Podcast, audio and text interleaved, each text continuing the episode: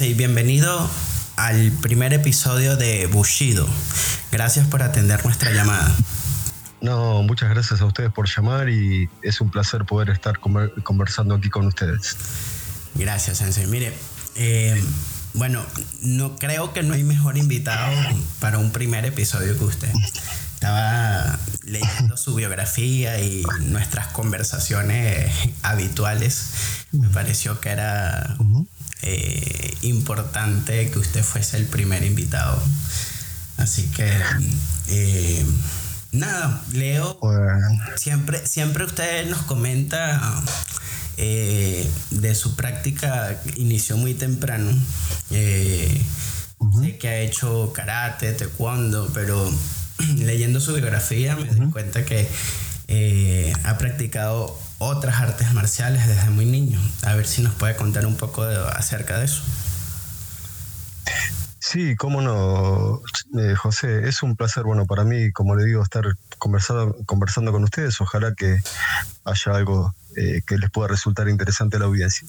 Eh, no sé si muy interesante lo que tiene que ver con la autorreferencia, sí, pero bueno, respondo la pregunta. Usted me, hace esa pregunta, yo la respondo. Eh, comencé a practicar desde muy chiquito, a la edad de 5 años aproximadamente. Eh, en ese momento en Argentina eh, solamente se conocía el, judo y, algo de karate. Y bueno, comencé como la mayoría con, con, judo durante un año y pico o dos. Era muy, muy chiquito, ¿no? Pero fue mi primera aproximación. Mm. Y luego sí, estudié karate do del estilo Itosukai con, un maestro eh, que en ese momento no, tenía el grado de Dan, sino que era primer Q. En aquel momento se tardaba mucho en, Argentina para, para, que un occidental o un argentino pudiese rendir el grado de Dan. Estaba casi reservado solamente a la colectividad japonesa y pasábamos años y años en, el primer Q. Y bueno, ese profesor, este, ese profesor este, que fue muy bueno para mí, fue el primero que me introdujo más seriamente en el Budó. Este, en un momento tuvo que preparar su, su Yodan y abandonó, dijo que iba a dejar de enseñar por, por unos meses, que luego iba a retomar y yo, bueno, estaba muy entusiasmado con la práctica. Eh, entonces, para no perder el ritmo, vi que en un lugar cercano había lo que conocíamos en ese momento o denominábamos karate coreano, ¿no? Que era el, taekwondo, ¿no? Y ahí, bueno, me enamoré de, del taekwondo por la velocidad, por las patadas, por los saltos, ¿no? Eh, era un, chico joven, un nene, prácticamente, y y bueno, eso me entusiasmó mucho y fue lo, a lo primero que le dediqué una práctica ya más seria hasta, hasta llegar al grado de, a algún grado de daño y eso, ¿no? Eso se extendió esa práctica del taekwondo hasta la adolescencia. Eh, y bueno, paralelamente me empezaron a interesar también las artes marciales chinas y fue recién para, para los 14 o 15 años que descubrí el, el aikido, ¿no? y obviamente cuando lo descubrí el aikido eh, entendí que ahí había algo diferente, algo extraño para mí, pero que, me llamaba la atención. Lo tomé y no lo solté nunca más, ¿no? Nunca más lo solté. Y esa, eh. esa práctica de Aikido Sensei que usted hace referencia, desde el principio fue con el Sensei Carlos Rodríguez. Eh, sí, la verdad que al principio acá había tres maestros, ¿no? El, maestro Miyazawa, el maestro Sakanashi y el maestro Kurata. Eh, y en ese momento todavía estaban unificadas las escuelas. Entonces, eh, bueno, sí, fue, llegué a practicar con, con todos esos, no, no con, con, Miyazawa Sensei no, pero sí con Kurata Sensei y con Sakanashi Sensei. Muy poco, muy, muy, muy poco tiempo y, eh, hasta que bueno conocí a, a Sensei Rodríguez, que fue eh, uno de los primeros eh, argentinos en alcanzar el, grado de Dan, ¿no? una persona extraordinaria como, como, artista marcial, y fue con él que verdaderamente empecé a practicar Aikido con más seriedad, digamos, ¿no? con, más profesionalismo. Y, Sensei, de, de, qué año estamos hablando que, que empezó su práctica de Aikido? Y yo comencé más o menos en el año 86, ¿no? Yo nací en el 71, así que pueden sacar las cuentas más o menos, pero sí, calculo que fue para esa época, sí. Eh, y hacia los años 90, 89, 1989, fue que ya conocí a Rodríguez Sensei y bueno, empecé a practicar con él, ¿no? Eh, digamos como un dato de color, ¿no? El Sensei Rodríguez era una persona que además de de ser un, tremendo artista marcial, eh, él tenía experiencia de combate real, ¿no? Eh, en los combates de Laguna del Desierto y, de, en la guerra de Malvinas, ¿no? Él era un héroe de, guerra directamente, ¿no? Así que pertenecía a un grupo comando eh, llamado Grupo Alacrán, un grupo heroico en el combate de Malvinas. Comprendo. ¿Y, y qué, qué, a ver, eh, usted siempre hace como mucha referencia al Sensei Rodríguez como un gran, como un gran maestro. Eh, y me llama la atención, no sé si nos podría describir un poco su, acercamiento a él o si nos podría rememorar un poco eh, la historia con Sensei Rodríguez. Sí, ¿Qué, qué ¿Cómo no? ¿Cómo no? Mira, ¿qué, recuerdos guarda, ¿Qué recuerdos guarda de, del Sensei Rodríguez? Ya fallecido. Sí, bueno, infinitos recuerdos, ¿no? Muchísimos. Y fue realmente una persona que, que me educó, que, ayudó, contribuyó a mi educación, ¿no? A la que me dio mi familia.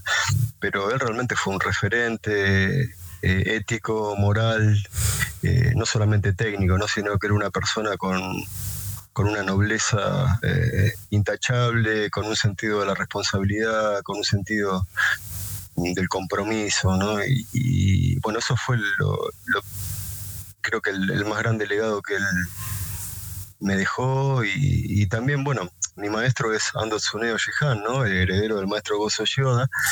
Y realmente yo muchos años más tarde viajé a Japón para descubrir o conocer a quien hoy es mi maestro y, espero que lo sea hasta el final de mis días, ¿no?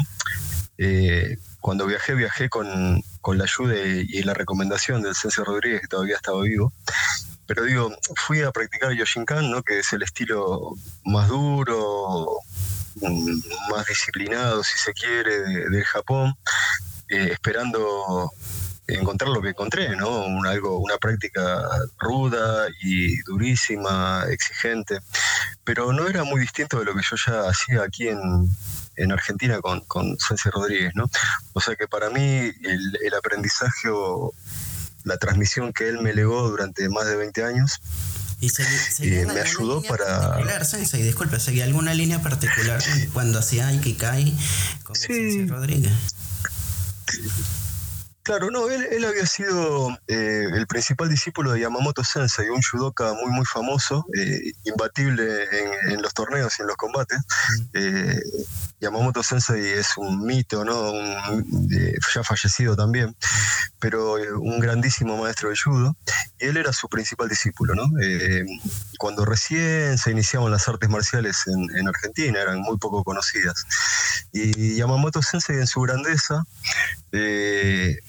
por las características físicas de, de Sánchez Rodríguez, eh, un día cuando se enteró que el Aikido había ingresado en Argentina, le dijo, usted debería practicar Aikido, porque su físico y su técnica es lo más eh, apropiado ¿no? Eh, para usted. ¿no? Mm. A eso hablaba de la, de la grandeza y, la humildad ¿no? y la sensibilidad de Yamamoto Sensei y claro que no se equivocó, ¿no?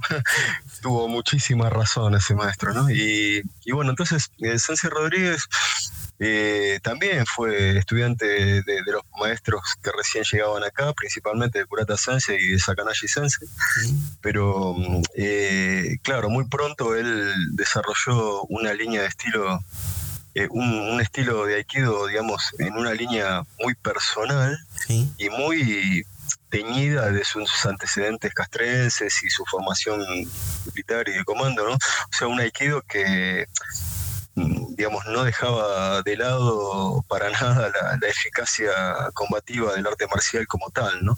Eh, sin perder para, por ello la espiritualidad, porque era una persona eh, digamos, con valores morales eh, intachables, digamos, y que transmitía el do de, una manera muy profunda también, ¿no? Muy profunda y de una gran sabiduría también, ¿no? O sea, de una gran sabiduría porque eh, realmente podría contar muchísimas cosas de, su, actuación en combate o de su valor o de sus gestos en la vida cotidiana que eran realmente los de un gran maestro.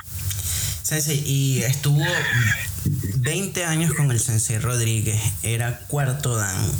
Y decide, y decide. Sí, tal vez un poco más, tal vez algunos años más.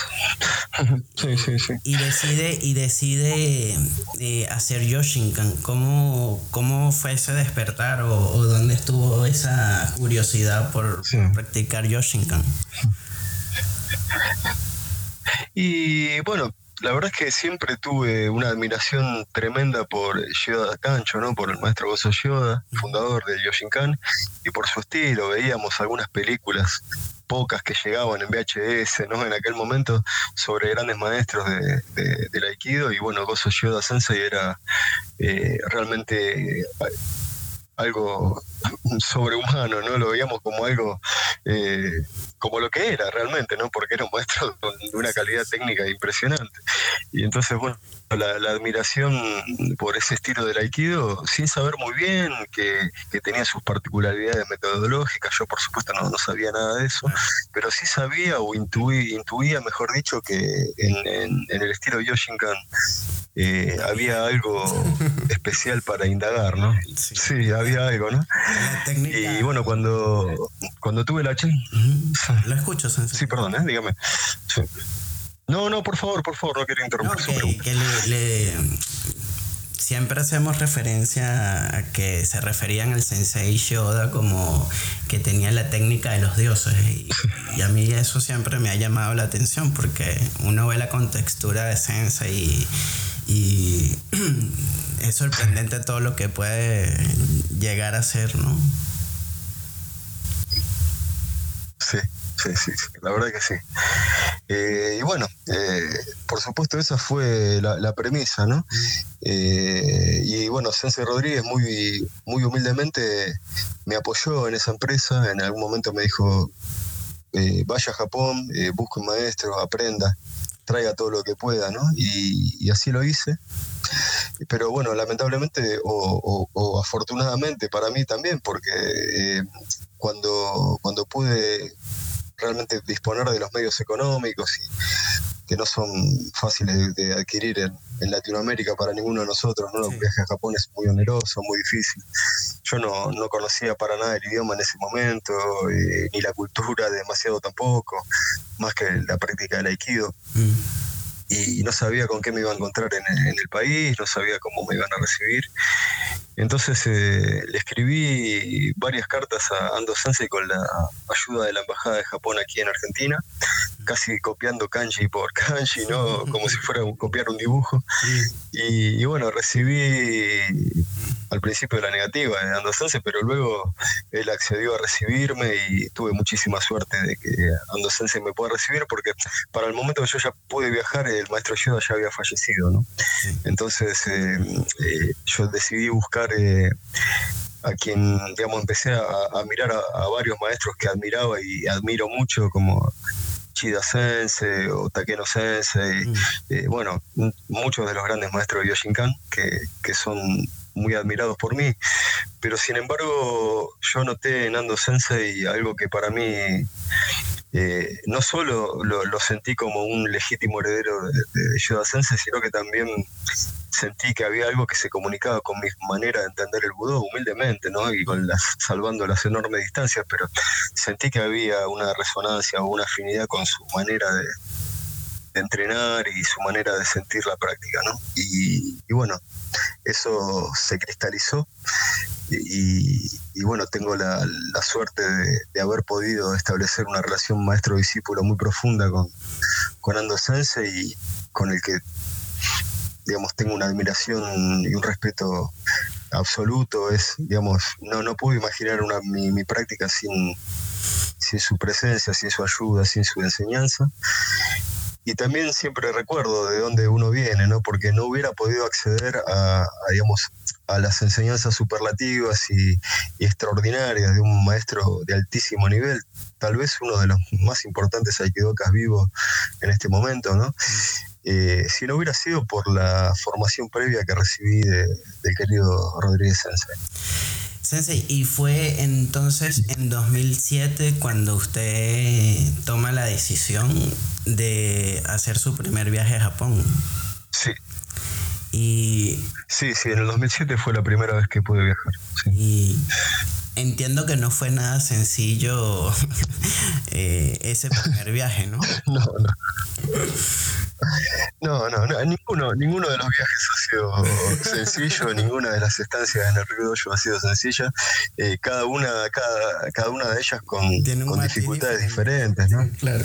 Sí, claro, ¿no? Pero bueno, la primera sí fue una aventura absoluta porque iba hacia lo desconocido, no sabía cómo llegar al dojo, cómo viajar, no tenía idea de absolutamente nada y fue realmente eh, un salto al vacío, ¿no? Un salto al vacío de, que literalmente eh, hoy me puedo sentir, sí, sí, me puedo sentir hoy muy feliz de haber tenido el desparpajo, ¿no? La, o no sé, la, hasta la arrogancia, diría, de, o la inconsciencia, ¿no? Eso creo que es un término mejor, mejor ¿no? Creo que fue algo eh, sin simplemente dejarme llevar por la intuición de una manera febril, alocada, completamente y, eh, a ver, 2007 toma un avión y, llega a, ese primer contacto. ¿A Sí, y eh, ese primer contacto con, el maestro Ando. No sé si nos puede relatar un poco cómo fue. Sí, Sí, cuando, cuando yo llegué a Japón, este, Ando Sensei no estaba en, el dojo, él estaba dando un seminario en, en Alemania en ese momento.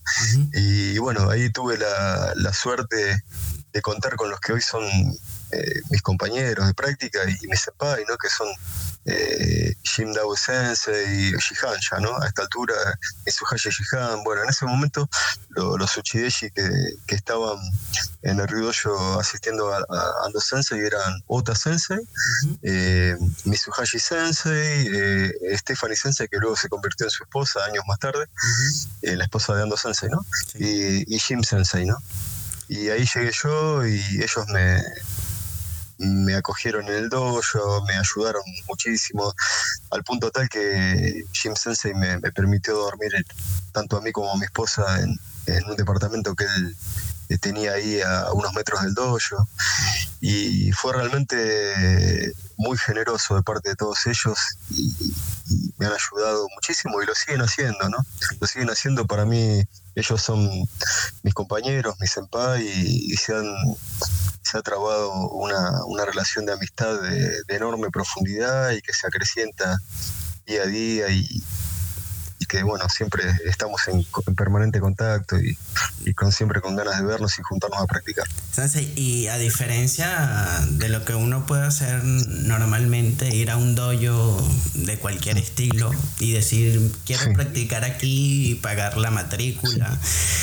Eh, entiendo que esa aceptación de ser alumno de Ando Sensei no es tan sencillo, ¿no? O sea, tiene que haber como una aceptación por parte del maestro. Sí. Sí, ah, no sé si es una, tal como era su maestro, Yoda Cancho, ¿no? Mm. Es una persona muy abierta y, muy despojada de, la formalidad, de lo que yo llamo el, formalismo estúpido, ¿no? El formalismo tonto. Eh, yo puedo contar tal vez cómo fue su experiencia cuando él se hizo Uchideshi del maestro Yoda, ¿no? Él, eh, Chida Sensei, que era su, su senpai en la universidad, le recomendó, él era segundo dan de Kikai y bueno, le recomendó la posibilidad de hacer su Uchideshi de, de Yoshinkan. Entonces Ando Sensei llamó por teléfono al Homudoyo, ¿no? Pensando que iba a atender una secretaria o algo para pedir una entrevista con, con Yoda Sensei, ¿no? Y bueno, el que atendió el teléfono fue Yoda Sensei, ¿no? Y él dijo, eh, sí, por favor, este, quisiera eh, este, hablar con el o eh, quisiera generar una entrevista con, con el maestro Yoda para formalmente solicitarle humildemente que, me acepte como Uchideshi, ¿no? Y el maestro Yoda respondió, este, habla Yoda, empiece mañana, y le cortó, ¿no? Este, y, bueno, claro, este, él dijo, qué raro, ¿no? Tanta falta de formalidad, no es necesario llenar un formulario, ni venir con garantes, ni recomendaciones, ni, ni promesas, ni, ni hacer el kepan, ¿no? Ni, ni todo lo que se suele estilar en, el kobudo, ¿no? En las artes marciales antiguas. Pero claro, este, a, los pocos minutos de estar dentro de la clase de Yoda Sensei sabía que el precio, digamos que si él eh, sobrevivía hasta el final de la clase, este, al día siguiente las puertas iban a estar abiertas, ¿no? O sea, Yoda Sensei en ese sentido no... El, mismo este, entrenamiento era el, filtro, ¿no? Me imagino. Exactamente, exactamente. Y yo, yo viví algo muy parecido. Eh, fui aceptado en el sistema que se llama Live, and Training, ¿no? O sea, este, entrenar y vivir con el maestro. Y es un sistema que hoy mismo en el Río Dojo eh, está eh, abierto, ¿no? luego de la pandemia están ahora empezando a recibirse algunos estudiantes y por suerte eso está normalizándose poco a poco. Pero bueno, las asumir esa, esa forma de práctica es muy duro, hay que levantarse a las 4 de la mañana, eh, 5 y media de la mañana hay que estar ya en la puerta con frío, con calor, con nieve, con lluvia, esperando que, con el que hoy puesto y esperando que el maestro baje, la limpieza, la cocina, ¿no? y hacer cuatro, cinco, seis clases diarias, eh, ir a diferentes dojos, ¿no? Eh, y bueno, eh, prácticamente no hay descanso, sino que tal vez hay un, día lunes cada 15 días de descanso, ¿no? Y, eh, realmente la tarea es, es muy difícil para el Uchideshi que recién llega, pero también es muy difícil cuando, como me tocó las últimas veces en las que estuve en, eh, mi, segunda casa, que es el Río este, eh, bueno, estar ya con un grado más alto y estando más cerca de, del maestro para, para reportarle, para, para, hacerle de duque o para lo que fuera, ¿no? Este, son exigencias distintas y, todas son profundas y difíciles. Sí, o sea, tener más grado no lo hace mucho, no lo hace más fácil, sino que lo hace, te compromete más, ¿no? Así es, eh, por el contrario, ¿no? La responsabilidad siempre es mayor y, la necesidad de brindar ejemplo también es mayor, ¿no? Y, y en ese sentido, Ando Sensei es, una, es un maestro de, una profundidad y una disciplina, eh, bueno, incomovible, ¿no? Fudoshin tiene un espíritu incomovible y, no se corre un centímetro del, deber ser, ¿no? Entonces es muy difícil seguirle el ritmo y, no cometer errores y estar a la altura. Pero bueno, eh, siempre hice lo que pude, de la mejor manera que, pude hacerlo. ¿no? Y, y, siempre de lo único que me puedo jactar o vanagloriar es de haber dejado eh, cuerpo, mente y espíritu en el tatami sin ningún reparo y, sin guardarme absolutamente nada, ¿no? si no, no pude dejar más es porque no había más para dejar, ¿no? Pero eh, sabiendo que lo que había para dejar no era demasiado, pero era lo que había, era lo que había y mi único orgullo es no haberme guardado nunca nada, ¿no? Sí, Y, y, bueno, a esta altura de la conversación ya parece un poco tonto, ¿no? Pero ¿cuál es la importancia de un maestro que te guíe en el camino? Y es muy difícil poder profundizar en la práctica sin un maestro, ¿no? Y sin, no solo sin un maestro, sino sin un, grupo de pertenencia de la práctica, sin una metodología, ¿no? Eh, es como siempre yo doy un ejemplo, ¿no? Es como si eh, alguien se tirara en, la costa de Buenos Aires, aquí en el Río de la Plata, anchísimo, el río más ancho del planeta, ¿no? Y para tratar de ir nadando, hasta las costas del Uruguay, ¿no? Y bueno, si uno se tira solo, sin una brújula, sin entrenamiento, y es muy difícil que uno llegue, ¿no? No digo que sea imposible, pero es mucho, es mucho más difícil que si alguien que ya hizo eso eh, va en un lanchón, ¿no? Este, eh, al costado diciendo, vamos que usted puede, un poco más, nada de esta manera, conservo la respiración, ¿no? Eh, se está desviando del camino, vuelva a, esta, a la ruta, ¿no? Entonces, siempre en Japón se dice que eh, la relación entre maestro y discípulo es como la aguja y el hilo, ¿no? Eh, el maestro es la aguja y, el discípulo es el hilo, ¿no? Que permite unir las dos telas, ¿no?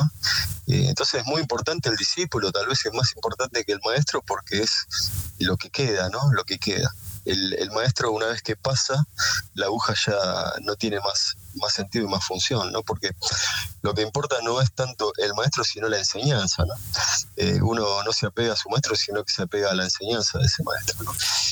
Y, bueno, pero digamos, eh, es muy importante que uno eh, busque su maestro y lo siga, porque el maestro nos protege de una práctica superficial en el sentido que si la práctica está sujeta a mis caprichos, ¿no? Eh, si uno practica solo para sentirse bien, solo para aprender a defenderse, o solo para eh, mejorar físicamente, o solo para curarse, ¿no? Y bueno, en el se dice que es al revés, ¿no? Uno no, no practica para curarse, sino que se cura para poder practicar. Y entonces, este si uno, digamos, desconoce la motivación de la práctica, no creo que esto es lo más difícil y lo más profundo. Eh, la práctica tiene que tener una motivación pura, ¿no? Y la motivación pura, en definitiva, es la felicidad de todos los seres, ¿no? Eh, la transformación del karma, ¿no? Por llamarlo de alguna manera un poco más profundo. Eh, si uno simplemente practica por mm, buscando un beneficio personal o una intención secreta, esa práctica va a ser muy frágil y con el paso del tiempo va a tender a, claudicar, ¿no? Porque, eh, digamos, uno va a estar susceptible a los caprichos del ego, ¿no? Bueno, si el maestro me dijo algo que no me gustó, o si mis compañeros eh, no son tan amables, o si no estamos haciendo las técnicas de la manera que a mí me gusta, o no sé, ¿no? Este, cualquier excusa siempre va a ser buena. Y, es como que la práctica se debería ajustar a los caprichos del egocentrismo. Y es justamente al revés. Digamos, uno se somete a, la voluntad, a una voluntad externa al ego, al, ego, digamos, que es la enseñanza del maestro, ¿no?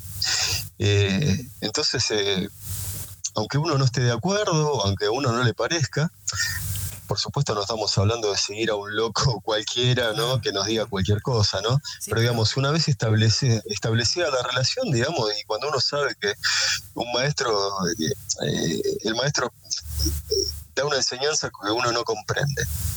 Pero pasan cuatro o cinco años y uno corrobora que tenía tanta razón, ¿no? Y pasa, y siempre se, se, se repite ese mismo ciclo.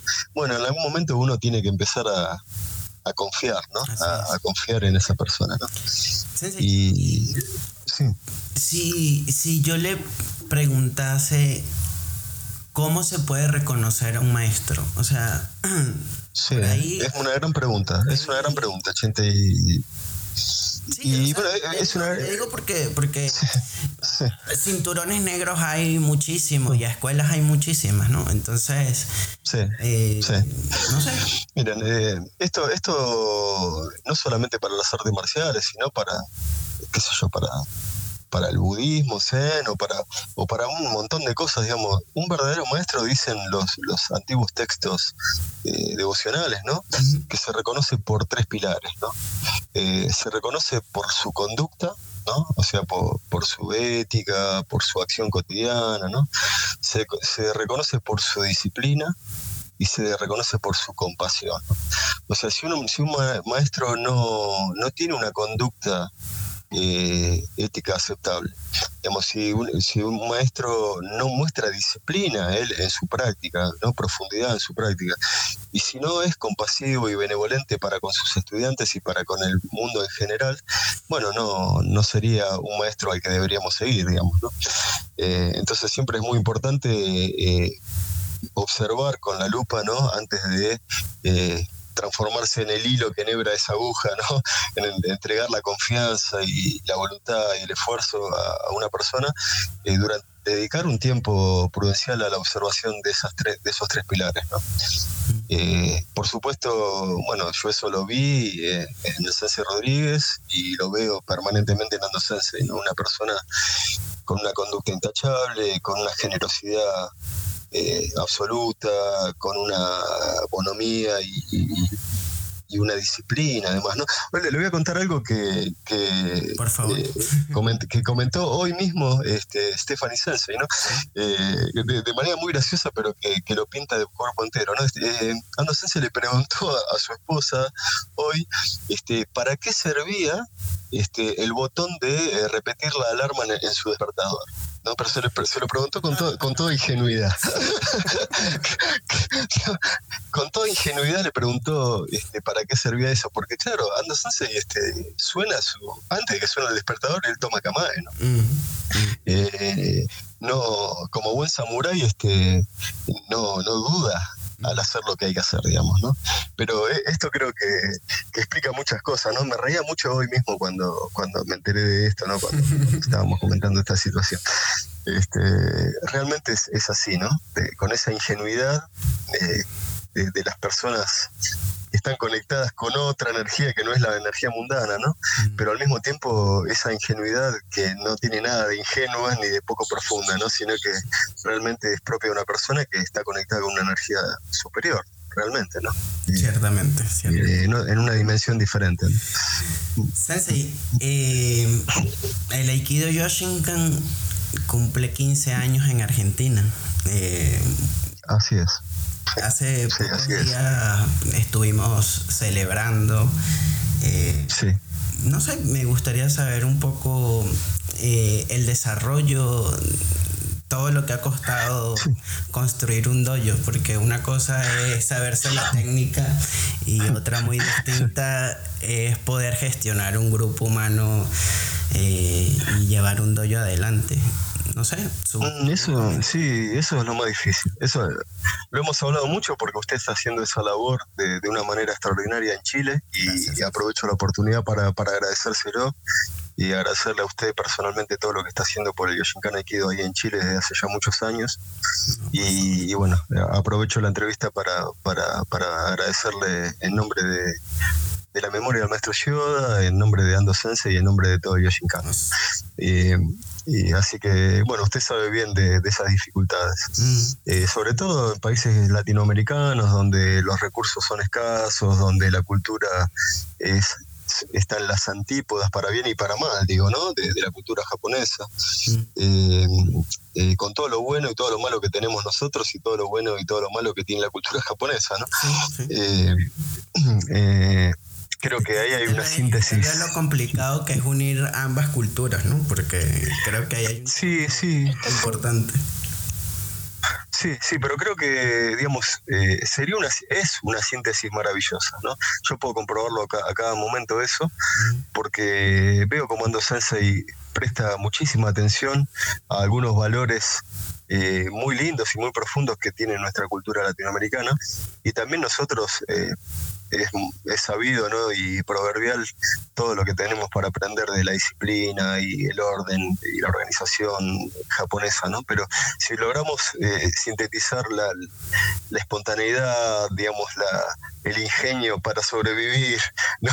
Que tenemos los, latinoamericanos, ¿no? Porque las causas y condiciones nos han llevado a, a agudizar el ingenio para poder subsistir, ¿no? Eh, y, bueno, si podemos, digamos, sintetizar eh, toda esa eh, viveza o, astucia criolla, por decirlo de algún modo, ¿no? En el buen sentido, ¿no? No estoy hablando de, digamos, de, las faltas éticas ni de ese tipo de de las deshonestidades, sino estoy hablando de, del ingenio popular que, resuelve situaciones, ¿no? Espontáneamente, ¿no? Pero si logramos sintetizar eso con el orden y la disciplina propia del Japón, eh, creo que podemos crecer muchos sin tener un techo, ¿no? Y, lo mismo para el Japón, ¿no? Hay muchos problemas sociales que ellos eh, podrían mejorar o, por lo menos suavizar, eh, incorporando algunas algunas cuestiones que tienen que ver con, nuestra concepción de la amistad, de la familia, de, del, incluso de la diversión, de no sé, del sentido de la, de la, de la espontaneidad, ¿no? Y de la sinceridad al expresarse, de la apertura para, para, para relacionarse también, ¿no? Eso es algo que a ellos les, les, haría mucho bien, creo. Mm. Sensei, eh, hablando un poco de, de, del aikido, mm, hace unas horas estaba reviendo los, los videos que ha, que ha editado la escuela y que los invito a todos a, a todos los escuchas a, que los puedan revisar en la cuenta de Instagram o de Facebook. Eh, usted decía que Aikido era, voy a parafrasear, una gran paradoja porque eh, era un arte de guerra, pero que buscaba en sí mismo eh, la transformación y la paz, ¿no? O sea, la paz, la,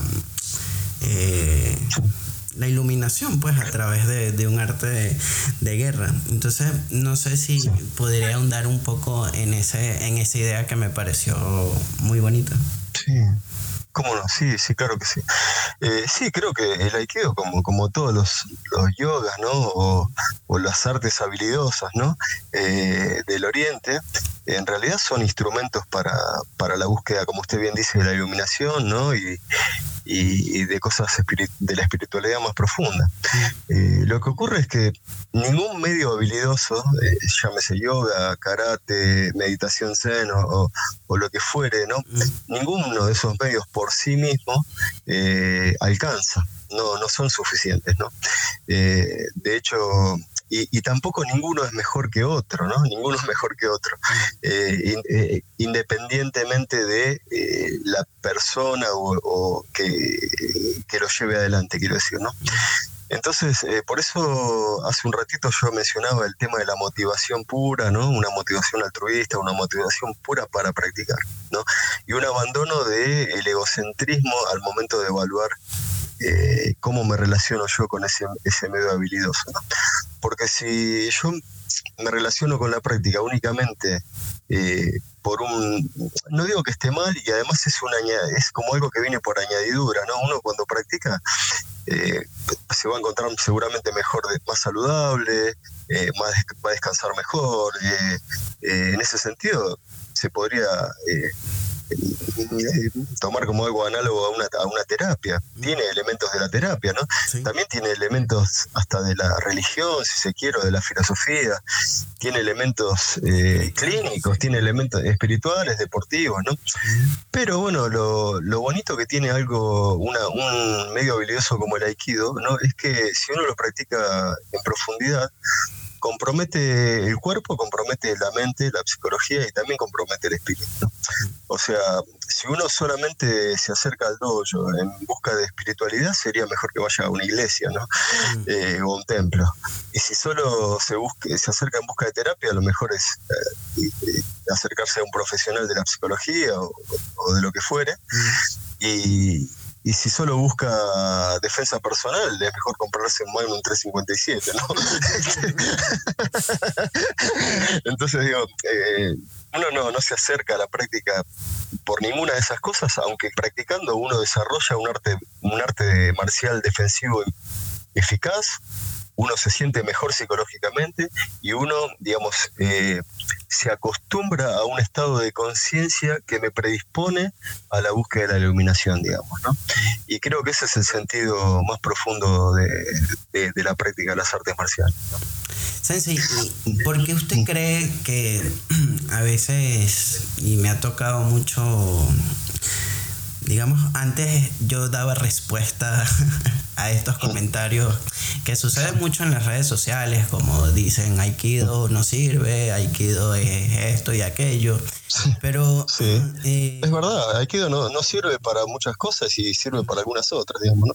O sea, eh, está bien que, sea así, ¿no? La, otra vez una persona este, me dijo que eh, mi técnica no le gustaba para nada, ¿no? Y, bueno, este, yo le dije que, bueno, que en, eso, que en eso estábamos completamente de acuerdo y que podíamos este, seguir discutiendo de otras cosas, ¿no? entonces, realmente es así, cuando alguien me dice, Aikido no sirve para. Y, sí, probablemente a esa persona no, no le sirve, ¿no? Porque eh, tiene que haber, digamos, la, eh, es cierto, o sea, eh, no hay ninguna, ningún yoga o ningún medio habilidoso, como dijimos recién, mm. es para todos ni para todo momento, ¿no? O sea, quiero, queriendo decir con esto que cualquier cosa puede ser un veneno o cualquier cosa puede ser una, medicación, ¿no? Mm. Y lo importante es la, relación que yo establezco con eso. ¿no? Incluso la práctica del aikido, eh, o por, por, poner un ejemplo, la práctica de la meditación, ¿no? Eh, es muy buena, claro que sí, pero no es muy buena siempre y tampoco es muy buena para todos. Mm. Si una persona tiene un brote psicótico o tiene algún desequilibrio psicológico profundo, y probablemente eh, estaría contraindicada la práctica de la meditación. Entonces, eh, y por, posiblemente sí pueda ser una gran herramienta para una persona en otra condición mental, digamos, ¿no? Pero digo, no, no todo es bueno en todo momento ni para todo el mundo, digamos. ¿no? Entonces, es cierto que el aikido no sirve para determinadas personas en el momento en que transitan, ¿no? En este momento. Y no quiero decir con esto que esas personas eh, estén en un nivel inferior ni superior, porque eso es casi una tontería, ¿no? Estamos todos caminando hacia el mismo lugar. Si uno camina un paso atrás o dos pasos adelante, todos llegaremos al mismo lugar en el momento que haya que llegar, ¿no? Sí no, no es algo importante, ¿no? Pero digo, es cierto que, que probablemente el aikido no es para todo el mundo, ni, ni es digamos, bueno en todo momento, ¿no? Cada persona tiene que encontrar su camino, lo que resuene con sus causas y condiciones y también hasta con su deseo personal y, su afinidad, ¿no? Así que está bien, digamos, ¿no? Y además las, las críticas muchas veces tienen que ser eh, bienvenidas, ¿no? Una vez recuerdo una, una frase del Tao Te Ching, ¿no? Escrita cinco siglos antes de Cristo, Lao Tse escribió que, eh, que cuando una persona sabia escucha hablar del Do, ¿no? Del Tao, del camino espiritual, o del vehículo, ¿no? Eh, cuando una persona sabia escucha hablar sobre eso, inmediatamente intenta practicar, ¿no? Cuando una persona inteligente escucha hablar del do, trata de comprenderlo. Y cuando un tonto escucha hablar del do, se burla o se mofa, ¿no? Y termina diciendo, ¿no? Eh, si un tonto no se burlara, si el, inteligente no tratara de comprenderlo, y si no fuera la práctica del hombre sabio, no sería el do verdadero. Entonces, eh, cada cosa en su lugar, ¿no? A veces eh, el rechazo de nuestra práctica o de nuestro camino de parte de ciertas personas que, que ven la vida o están condicionadas de, un modo diferente, está bien, es lo que es como debe ser, digamos, no, no hay que preocuparse por eso. Sensei, para, para ir cerrando, eh, me gustaría tocar como el tema de las artes marciales y el, y el, y el posmodernismo, que vivimos eh, a una velocidad el día a día, el trabajo, el gimnasio, eh, la familia. Y bueno, practicar artes marciales lleva un tiempo de aprendizaje, es un camino para toda la vida. Entonces, ¿cuál es el ¿Cómo vislumbra usted el futuro de las artes tradicionales, eh, como el aikido, por ejemplo? Para, para, preservar la técnica, ¿no? Sí, sí. Yo creo que hoy por hoy este, eh, todos los yogas o todos estos medios habilidosos que, nos vinculen con la búsqueda de la iluminación o de la espiritualidad más profunda eh, son cuestión de subsistencia de la especie a esta altura, ¿no? Eh, realmente es indispensable que, las personas de un modo u otro, con una técnica u otra, puedan conectar de alguna manera con este tipo de, disciplinas o de prácticas, cualquiera de ellas sea, ¿no? la, que, la que mejor coincida con, con, la, con, la persona de la que se trate. Y lo que usted dice acerca del de, postmodernismo, ¿no? donde es todo en un clic, ¿no? o a veces personas que creen que... Claro, no, o personas que conocen mucho de artes marciales, pero conocer es una cosa y saber es otra, ¿no? Eh, porque el conocer o explorar, digamos, hay también un consumo del Dharma, como se dice en el budismo, ¿no? O un consumo del budó, ¿no? O un consumo, es como una transformación también de prácticas espirituales ancestrales en un objeto de consumo también, ¿no? Y eso es un peligro, porque hay personas que pasan demasiado tiempo mirando YouTube o esas cosas, ¿no?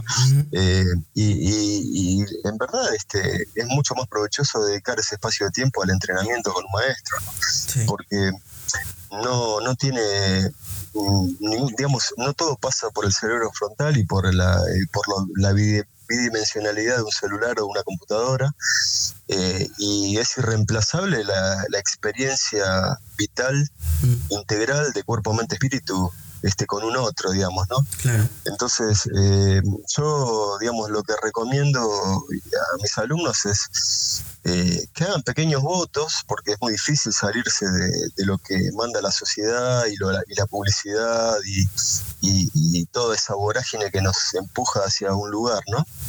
Eh, entonces, a veces yo recomiendo eh, empezar a decir, bueno, por una hora o por 20 minutos o por dos horas o por cinco horas, eh, no me voy a conectar con el celular, digamos, hacer pequeños votos sostenibles, ¿no? Mm. Decir, bueno, pase lo que pase, ocurra lo que ocurra, eh, en el día de hoy no voy a levantar la voz, no voy a enojarme con, una, con ninguna persona, aunque el tránsito esté descolocado, aunque me tiren los autos encima, ¿no? Entonces, cosas que no sean demasiado exigentes, pero que uno pueda proponerse y cumplir, ¿no? E ir alimentando la, voluntad y el entusiasmo para seguir avanzando. Y con la práctica es igual, ¿no? Eh, digamos, no... Muchas veces vienen alumnos y me dicen, no, yo quiero practicar, y bueno, venga cuando quiera. Sí, pero no, los viernes no puedo porque tengo inglés, este, los martes no puedo porque, bueno, digamos, no se puede practicar seriamente si uno no está dispuesto a cambiar algo de lo que viene haciendo. O sea, si uno no está dispuesto a hacer un cambio en, sobre su propia persona, eh, yo no creo ¿no? en ir a practicar aikido o yoga o, ir a jugar a las cartas de dos veces por semana, digamos, solo como un entretenimiento, claro que sí, pero, pero no como un budón, ¿no? no como una práctica transformadora que es lo que realmente es. ¿no? Eh, entonces hay que estar dispuesto a, digamos, no hacer cambios muy drásticos o muy difíciles porque son insostenibles, pero sí a ir dedicando un tiempo, una energía a pequeñas cosas que, este, como se dice en Japón, ¿no? Este, eh, con una brisna de polvo y otra brisna de polvo, al final de, del tiempo termina siendo una montaña, ¿no? Entonces, eh, pasito a paso, pasos pequeños, sostenibles, no demasiado exigentes, posibles, pero con un destino y con una claridad de hacia dónde quiero ir, ¿no? y tomar decisiones que realmente transformen eh, la vida cotidiana. ¿no? Eh, Yoda Sensei caligrafeaba siempre Aikisoku Seikatsu, significa que la verdadera práctica es la vida cotidiana y cualquier lugar es un dojo. ¿no? Él decía que el dojo, eh, o sea, el lugar de práctica es, está exactamente debajo de tus pies. Es aquí es ahora, ¿no? es. aquí y es ahora. Sensei, si alguien quisiera practicar Aikido Yoshinkan, se encuentra en Argentina, ¿a dónde tiene que asistir? Sí, mire, la verdad es que... Con, con la escuela. yo agradezco que, siempre me, preguntan estas cosas, ¿no? Y, yo y siempre respondo igual también, ¿no? Este no, por supuesto nosotros damos clases en el Club Banco Nación, es un club muy conocido y hoy se puede googlear y ahí están nuestra página oficial, eh, bueno, o ponen Fernando Martínez Aikido Argentina y van a encontrar mucha información, pero sinceramente lo que recomiendo es que si una persona en Chile o en Argentina o en Latinoamérica América o donde fuere, sobre todo en nuestros países latinoamericanos, ¿no? Están interesados por el aikido, que, se contacten con cualquiera de las escuelas de aikido, la más próxima a su casa, y que, y que intenten practicar de una manera que les resulte eh, posible, ¿no? Porque a veces viajar mucho para ir al dojo eh, no es algo que uno eh, tenga la predisposición al principio, ¿no? Después que pasan unos años y que uno conoce un poco más, como en el caso suyo o como en el caso mío, yo no tengo ningún problema de viajar 40 horas en avión para tomar una clase con mis amigos, ¿no? Y usted sé que hace grandes esfuerzo para poder, para poder entrenar en Argentina, ¿no? Pero eso viene después. Yo no viajo 40 horas, pero... sí. No, pero hace grandes esfuerzos también, ¿no? Y a veces eh, usted por lo menos cruza la cordillera de los Andes para poder practicar y, hay gente que dice, no, el dojo me queda a 40 minutos de mi casa, ¿no? Sí. Entonces, eh, no, pero digo, no es reprochable al principio eso, ¿no? Por eso digo que eh, siempre viendo que el que esté interesado en la práctica eh, arranque por lo posible, ¿no? Eh, que vaya al lugar más próximo y, que luego este, hay tiempo para profundizar, para elegir y para buscar el maestro que tenga más afinidad o la escuela que tenga más afinidad o la práctica que tenga más afinidad con su espíritu.